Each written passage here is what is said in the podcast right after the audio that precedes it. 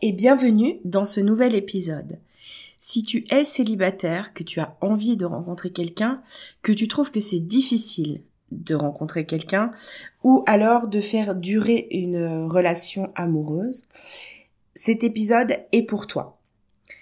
Si tu es en couple, euh, ça peut être intéressant aussi si tu observes toujours les mêmes schémas dans tes différents couples et que c'est difficile également de faire durer une relation pour toi. Bonne nouvelle, il y a des solutions et c'est de ça dont je vais te parler dans cet épisode. Et si je te parlais d'amour? Ça t'est déjà arrivé, toi, d'avoir peur de ne jamais réussir à construire la belle histoire d'amour dont tu rêves? Nous rencontrons tous des difficultés lorsque cet autre si proche de nous vient toucher quelque chose de sensible en nous. Bienvenue sur L'amour n'est pas un conte de fées, le podcast qui t'apporte des clés essentielles pour t'aider à enfin t'épanouir dans une relation.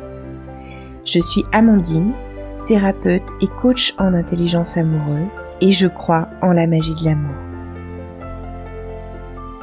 Ici, on parlera croyances, peurs, blessures émotionnelles, entre autres, et aussi de ta magie unique, celle qui fait que tu es tellement aimable. On y va? Tu me suis pour laisser tes freins dans le passé?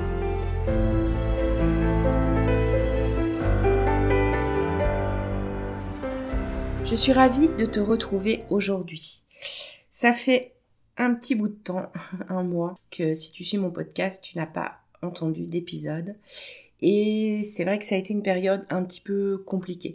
Pour ceux qui sont euh, inscrits à ma, newsletter, vous avez euh, certainement samedi reçu cette newsletter dans laquelle j'en parle un peu. En deux mots, euh, je dirais qu'on s'apprête dans la famille à, vivre un deuil et que ça a remué pas mal de choses euh, chez moi, pour moi, émotionnellement. Et voilà, il y a eu vraiment un besoin de, se concentrer sur, euh, sur ça et sur les émotions que ça faisait ressortir. Mais me voilà revenue et me voilà ravie de te, de te présenter cet épisode aujourd'hui euh, sur les solutions, sur les remèdes euh, pour euh, un amour épanoui. J'ai envie de te parler de quatre choses dans cet épisode, quatre choses qui sont pour moi les solutions, les choses à, à faire, à comprendre, à travailler pour enfin réussir à construire une belle relation amoureuse. Euh, je vais te parler des blessures émotionnelles relationnelles. Je vais te parler de hum, savoir créer un pont émotionnel de qualité avec l'autre. Je vais te parler aussi de la compréhension sur les différentes dynamiques amoureuses et puis les croyances et les mythes amoureux. Qu'il faut comprendre là-dedans, c'est que on est tous faits pour l'amour. Ça, c'est ce que je, je dis tout le temps. Simplement, bah parfois on a des choses en trop, je dirais. En fait, je crois qu'il ne nous manque rien. Parfois, par contre, on a ajouté des couches qui nous empêchent de vraiment nous réaliser en amour. Et des choses dont je vais te parler aujourd'hui, c'est des choses dont je parle euh, dans mes coachings, c'est des choses euh, sur lesquelles on travaille dans mes coachings. D'ailleurs, bah, je t'invite à rester jusqu'à la fin de l'épisode. Je te reparlerai de l'offre euh, de la rentrée qui s'adresse justement spécifiquement aux célibataires.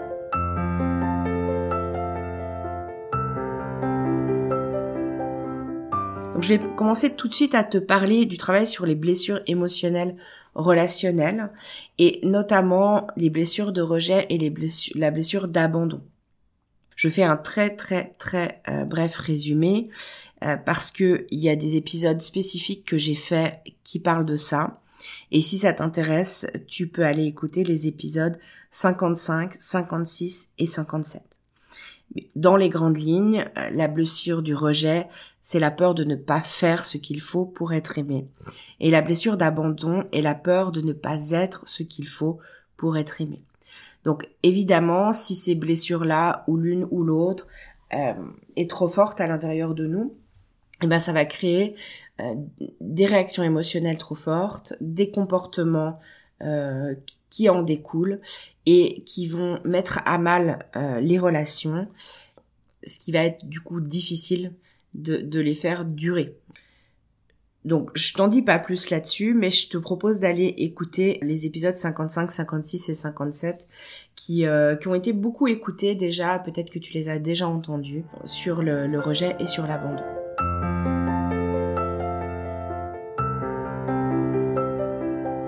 Le deuxième point important, c'est de savoir créer un pont émotionnel de qualité avec l'autre. Et pour ça, bah, il y a besoin d'un certain nombre de choses. La première chose, je dirais que c'est se connaître un minimum. Se connaître un minimum et notamment savoir écouter ses émotions, savoir écouter comment notre corps y réagit euh, dans telle ou telle émotion, et puis savoir observer euh, euh, quels sont les déclencheurs de ces réactions émotionnelles et quelles sont les conséquences, c'est-à-dire les comportements qu'on va mettre en place. Plus tu vas te connaître, plus tu vas connaître tes mécanismes émotionnels ou tes mécanismes réactionnels, et plus tu vas être en capacité aussi de les repérer chez l'autre, de les comprendre chez l'autre. Après, il n'a pas forcément les mêmes que les tiens, mais en tout cas, tu peux savoir que quand il réagit de telle ou telle manière, par exemple, il ne réagit pas contre toi, mais c'est ses mécanismes à lui qui réagissent. Donc, ça, mieux te connaître, en fait, ça va te permettre de mieux accueillir l'autre aussi, mais ça va aussi te permettre de savoir exprimer tes émotions à l'autre, parce que l'autre n'est pas à l'intérieur de toi et il a besoin que tu lui parles. il a besoin que tu lui racontes qui tu es ou ce qui se passe pour toi pour qu'il puisse le comprendre. L'idée d'exprimer ses émotions, par exemple, ou d'exprimer qui on est et comment on fonctionne, ce n'est pas pour le faire porter à l'autre. Ça, ne doit pas non plus être une manière de se dédouaner en mode je suis comme ça et euh, voilà, je, ne changerai pas et je n'évoluerai pas, euh, mais simplement une manière de pouvoir euh, aussi permettre à l'autre de mieux te connaître et donc d'avoir un meilleur pont émotionnel avec lui et donc de le laisser t'aimer dans la possibilité de savoir créer aussi un meilleur pont émotionnel de qualité avec l'autre, il y a, je dirais ici, se libérer de certains préceptes, entre guillemets, qui bloquent les connexions émotionnelles. Et quand je dis ça, je pense notamment aux drivers. Je ne sais pas si tu connais les cinq drivers. Euh, sois fort, sois parfait, fais plaisir, fais des efforts et dépêche-toi. Donc c'est des injonctions en fait qu'on a reçues dans l'enfance et qu'on a intégré à l'intérieur de nous euh, et qui font que bah on cherche ou à être fort ou à être parfait ou à faire plaisir ou à faire des efforts ou à se dépêcher.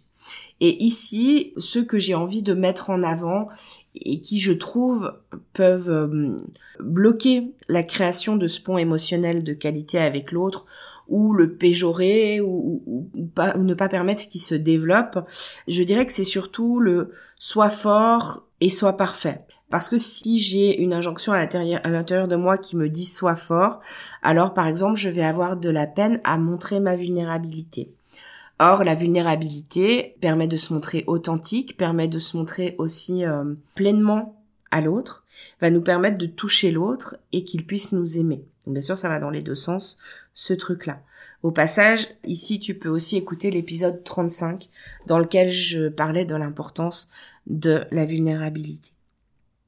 Pareil, si tu cherches à être parfait, si tu as le driver, soit parfait, alors euh, tu vas avoir de la peine à te montrer tel que tu es dans tes sensibilités ou dans tes dans ce que tu considères comme tes faiblesses euh, parce que tu vas croire qu'il faut montrer quelque chose de parfait à l'autre pour qu'il t'aime.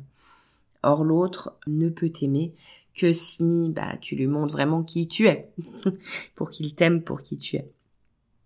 Et puis la dernière chose que j'ai envie d'amener ici sur le pont émotionnel, c'est comprendre que notre force de lien avec l'autre, alors ça recoupe ce que je viens de dire, euh, réside dans notre capacité à toucher l'autre et à être touché par l'autre. Donc je parle encore de vulnérabilité ici euh, quelque part, parce que en fait, en nous montrant dans notre humanité et dans nos failles, dans nos doutes, dans nos peurs ou dans nos échecs, on va être en capacité de, toucher l'autre parce qu'on va lui montrer quelque part notre humanité. Voilà, donc ça c'est tous les points qui sont importants à mon avis sur le, le fait de créer un pont émotionnel de qualité avec l'autre. Et évidemment, bah, des fois, il y a un travail à faire à un niveau ou à un autre, c'est-à-dire pour mieux arriver à se connaître euh, ou pour pouvoir arriver à lâcher petit à petit, ça se fait pas forcément d'un coup, mais euh, l'un des drivers euh, qui, peut nous embêter, et puis apprendre à se montrer plus vulnérable aussi avec l'autre, ce qui demande souvent bah, de dépasser certaines peurs du jugement ou de, ou de l'abandon.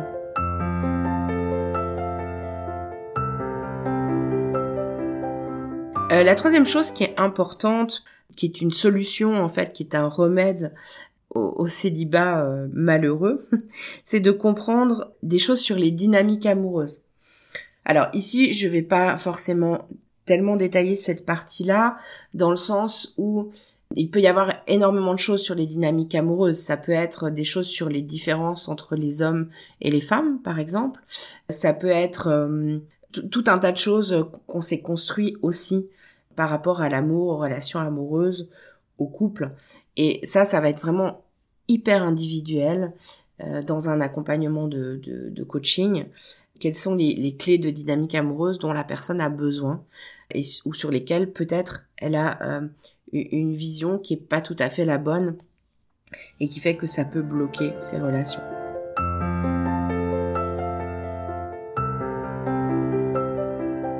Et le dernier point, et euh, sans doute peut-être le plus important avec l'histoire du point émotionnel, c'est de travailler sur les croyances et les mythes amoureux. En deux mots, les croyances, euh, c'est il faut comprendre que c'est la manière dont nous voyons le monde à travers nos propres filtres. Tout de suite, je te donne un exemple. Imagine que deux enfants du même âge qui ont grandi euh, dans la même famille, donc c'est des frères et sœurs, donc ils sont à peu près le même âge, ça peut être des jumeaux. Euh, ils sont à la mer. Et euh, donc c'est la première fois qu'ils vont à la mer, ils rentrent dans l'eau, et là il y a une grosse vague qui arrive. Le premier, il se met à rire, mais à rire, et il est en joie, il est tellement content. Et le deuxième, lui, il va avoir une énorme peur au moment où la, vague arrive, il boit la tasse et euh, il, sort, il pleure il, hurle et enfin voilà, il va voir sa mère et ça va pas du tout. On voit que ces deux enfants, objectivement, ils vivent la même expérience. Ils rentrent dans l'eau et il y a la vague qui arrive. Ils vivent la même expérience, enfin ils vivent le, la situation est la même en fait, mais ils ne vivent justement pas la même expérience. Le premier, il va vivre une expérience extrêmement positive, et le deuxième, il va vivre une, expérience extrêmement négative. Donc le premier, bah, il va en tirer une croyance ou des croyances autour du fait que bah, l'eau c'est génial, euh, que la mer c'est génial. Euh, ça deviendra peut-être euh, un enfant, un adolescent, puis un adulte qui va adorer l'eau, qui va adorer aller nager, qui aura aucun problème avec ça. Et puis bah, le deuxième, lui, par contre, il risque d'engendrer une croyance du style la mer est dangereuse ou l'eau c'est dangereux on voit bien dans cet exemple que, en fait, les croyances ne sont qu'un filtre de la réalité, au passage, en fait, d'expériences qu'on a vécues et surtout de comment, de comment on a vécu et ressenti l'expérience. Ces filtres, ils sont importants, c'est la manière dont fonctionne notre cerveau, et ils sont importants parce qu'ils permettent de sélectionner une part du réel et du coup d'avoir, euh, on va dire, moins d'informations, mais de traiter moins d'informations, donc c'est le fonctionnement de notre cerveau, et ils permettent aussi, euh, dans certains cas, par exemple le cas du deuxième enfant, de nous protéger. Si on revient aux croyances en amour, euh, on peut créer une croyance ou une vision du monde, donc, soit en modélisant ce qu'on a dans notre entourage, soit à l'issue d'un vécu, d'une expérience qu'on a vécue soi-même, et puis on peut euh, comment dire, recréer la même chose ou agir en réaction. Je vais donner un exemple. Euh, réagir en réaction, créer une croyance en réaction. Par exemple, donc je, pars sur les croyances sur l'amour. Si j'ai un père qui est violent, alors je peux en déduire, ne serait-ce qu'à un niveau inconscient, qu'il faut se méfier des hommes ou que les hommes euh, ne sont pas fiables et dangereux. Donc une femme qui serait par exemple dans ce dans cette croyance-là, même si elle est inconsciente, peut-être elle ne s'en rend pas compte consciemment, euh, eh bien, elle va toujours être dans une forme de méfiance vis-à-vis des hommes. Ce qui peut évidemment être compliqué euh, pour rencontrer quelqu'un et construire une relation. Deuxième exemple, si j'ai eu un exemple parental qui était toujours en conflit, euh, je peux en avoir déduit inconsciemment que l'amour, c'est du conflit. Et chaque fois que je me retrouve en relation, je crée du conflit, je génère du conflit. Parce que finalement, c'est ça l'amour. Encore une fois, ça peut être très très inconscient, hein, cette croyance. Je peux aussi avoir décidé, en réaction à ce que j'ai vu et qui ne me plaisait pas, que bah, l'amour, ça devrait surtout pas être ça.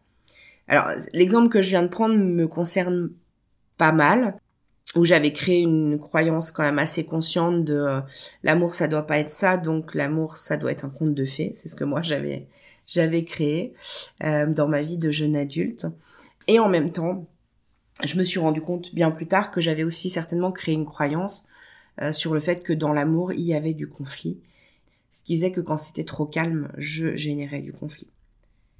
Je reviens à ce que je disais. Dans les deux cas, sur ce dernier exemple, on ne peut pas être dans le vrai. C'est-à-dire que soit soit il y a quelque chose sur le fait que l'amour, ça doit être du conflit. Et, et on n'est pas dans le vrai par rapport aux dynamiques amoureuses. Parce que l'amour, en fait, c'est une émotion, c'est un sentiment. Ce n'est pas un combat. Et que une, une, une relation de couple réussie, est plutôt une question d'équipe que d'adversaire. Or, si je pense que dans l'amour, il y a du conflit, alors je perçois l'autre comme un adversaire. Euh, si au contraire, je crée en réaction que euh, l'amour, ça doit surtout pas être le conflit, et donc euh, on pourrait dire ça doit être évident, fluide et sans accroc, par exemple, je suis non plus pas dans le vrai. Parce que la relation d'amour, c'est deux personnes différentes qui se rencontrent, donc c'est deux mondes différents qui se rencontrent avec leur propre vécu, leurs propres croyances, etc., etc. Et ça ne peut pas être fluide. Une rencontre entre deux individus différents qui deviennent aussi intimes, ça ne peut pas être fluide. Il y a forcément des accros quelque part, il y a forcément des incompréhensions quelque part. Alors évidemment, avec le temps, on apprend à mieux se connaître, etc. Mais ça ne peut pas être fluide. Donc si je crois que l'amour doit être fluide, par exemple, et évident, bah, le problème de ça, quelle est la conséquence?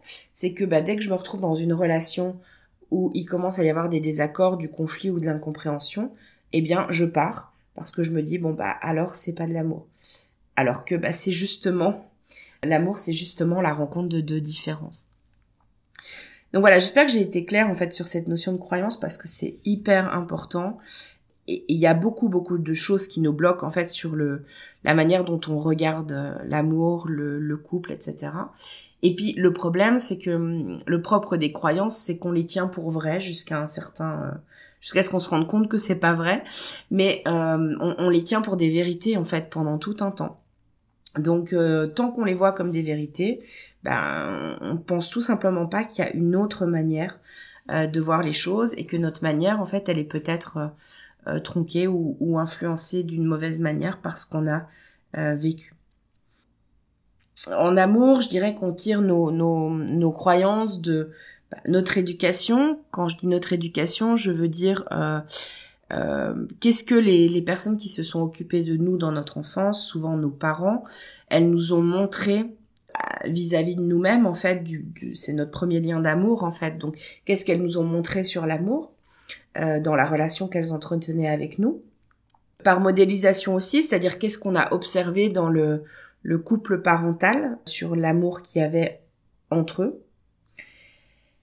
Il y a nos premières expériences euh, nos premières relations amoureuses aussi, euh, quand on commence à avoir un certain âge et que on a eu un certain nombre de relations, on a pu aussi plus tard créer des croyances sur l'amour dans des schémas répétitifs par exemple. Et puis, on a aussi créé ce qu'on appelle une vision de l'amour idéal. Alors, cette vision de, l'amour idéal, bah, elle émerge un peu de toutes ces choses-là. Elle, elle émerge de euh, ce qu'on a aimé dans le couple de nos parents, ou alors ce qu'on n'a pas aimé en réaction, on a créé autre chose de, de plus idéal, ce qu'on garde de bien de nos relations passées, ce qu'en réaction, pareil, on, veut faire l'inverse dans une, dans une nouvelle relation. Donc tout ça, ça fait qu'à l'intérieur de nous, on a une sorte de paysage euh, de l'amour idéal qu'on aimerait mettre en place. Et ben ça, ça peut aussi être bloquant parce que si on a une vision finalement trop, trop, trop, hum, comment dire, trop restreinte euh, ou, ou, trop euh, trop dessinée en fait de la de notre relation de couple idéale, eh bien on risque de ne pas laisser la chance à la personne qui est en face de nous, qui pourrait peut-être nous proposer autre chose ou avec qui on pourrait créer autre chose qui nous conviendrait très bien. Ça nous entrave donc en fait dans l'accueil de l'autre, euh, dans sa différence, et puis, bah, ça nous entrave dans l'accueil de la relation unique que nous pouvons construire ensemble.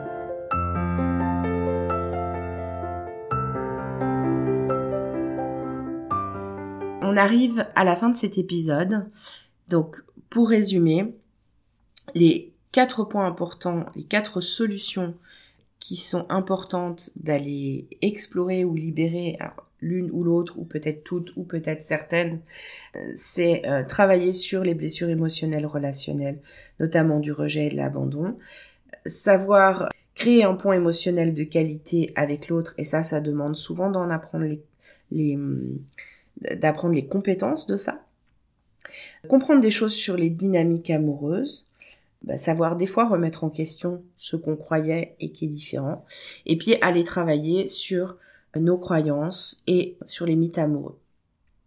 Je te rappelle que j'ai lancé une offre pour la rentrée pour les célibataires qui s'appelle Elixir d'amour et qui propose aux célibataires un programme de trois mois de manière à pouvoir enfin rencontrer l'amour et construire la belle relation amoureuse dont ils rêvent. Cette offre, elle est disponible seulement jusqu'à vendredi minuit. Je te mettrai le lien dans les notes d'épisode si ça t'intéresse. Et je te remercie pour ton écoute parce que si le podcast existe et s'il continue à évoluer et à grandir, c'est grâce à toi. Et moi, je te retrouve la semaine prochaine. Et la semaine prochaine, on commencera une série d'épisodes autour de la rupture amoureuse, du deuil de la relation amoureuse, et c'est un peu la période parce que bah, l'automne, c'est un peu la saison qui est assimilée au deuil en fait, d'une manière ou d'une autre.